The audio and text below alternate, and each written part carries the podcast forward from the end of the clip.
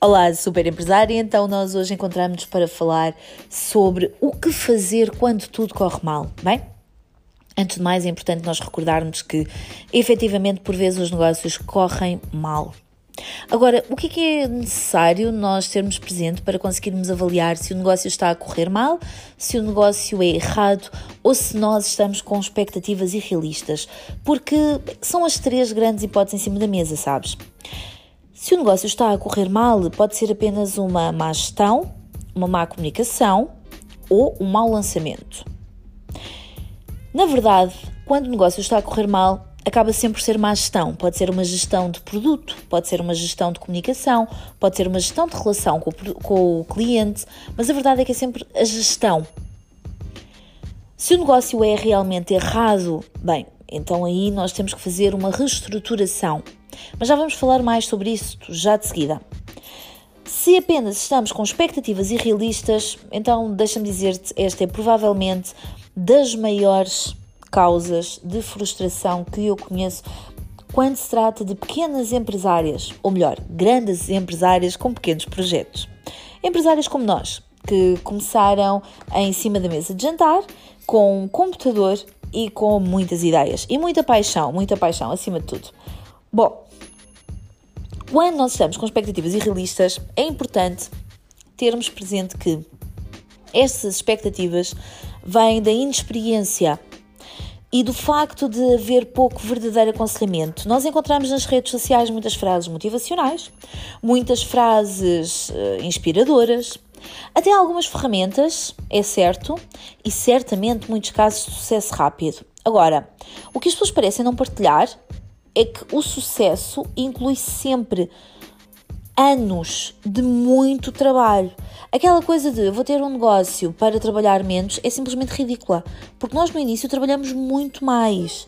A questão é que nós trabalhamos nos nossos horários, à nossa responsabilidade e com total liberdade. E por isso até parece que nem estamos a trabalhar e custa menos, é mais agradável. Mas que ninguém se iluda, nós trabalhamos e nós trabalhamos até bastante ok? Portanto, se nós estamos com expectativas irrealistas, significa que estamos a esperar mais do que aquilo que estamos a dar. E vamos ver o que é que pode ser esse mais. Uma das coisas que acontece muitas vezes é nós considerarmos que por um negócio ser pequenino e nós precisarmos, é obrigação do negócio servir-nos completamente também a nível financeiro. Repara uma coisa: o negócio serve a nossa vida em termos de estrutura, disponibilidade, horários e até a forma de, de negociar, de prestar o negócio em si. Mas o negócio precisa de ser alimentado. E para o negócio ser alimentado, tu tens de dar dinheiro. Eu sou apologista de começar com zero, ou tendencialmente com zero. Até porque, deixa-me dizer-te, se tu não consegues ter vendas da tua ideia, do teu conceito, do teu projeto ou do teu produto inicial, eu posso garantir-te que não é por teres muito mais dinheiro que vais ter mais vendas. Proporcionalmente, qualquer venda vai sempre esgotar-te em termos de investimento. As vendas surgem não pelo projeto, não pelo produto, não pelo negócio, mas pela tua capacidade de comunicação. E se não sabes comunicar na fase inicial, não é por teres mais dinheiro ou mais investimento que vais conseguir comunicar melhor. Portanto, vamos parar com as desculpas, ok? Mas estávamos agora a falar sobre outra coisa. Estávamos a falar sobre a necessidade do dinheiro. Se o teu negócio te dá liberdade, te dá prazer, te dá satisfação, te dá dinheiro também, obviamente, é importante que te recordes que ele vai precisar de algum dinheiro para crescer.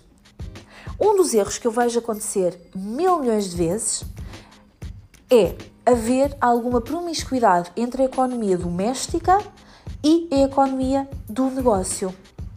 Lá para o negócio ser apenas teu, não podes tirar todo o dinheiro como se fosse apenas teu. Não, é teu, mas é teu enquanto empresária, gestora do negócio. Não é por teres feito uma venda de 50 euros, imagina, que vais comprar um bocadinho de material e o resto é todo para gastar. Não funciona assim. Tu vais precisar de investir, tu vais precisar de uma comunicação melhor, tu vais precisar de uma estrutura melhor, tu vais precisar de uma máquina melhor. Se trabalhas com a venda de produtos, tu vais precisar de máquinas, provavelmente, ou de estoque, ou de embalagens. Se tu trabalhas com serviços, tu vais precisar, quanto mais não seja, de formação.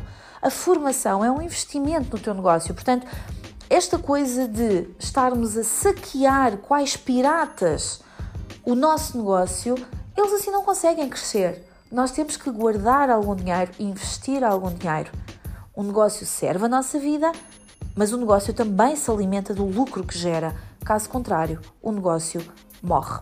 Não deixes o teu negócio morrer desnutrido, ok? Vamos lá. Então, super empresário, encontramos para mais um episódio. Este foi um bocadinho mais longo, mas a mensagem é realmente muito importante. Lembra de subscrever o podcast, lembra de ficar atenta e, acima de tudo, lembra de partilhar com uma colega que sabes que precisa de ajuda. Vamos a isso?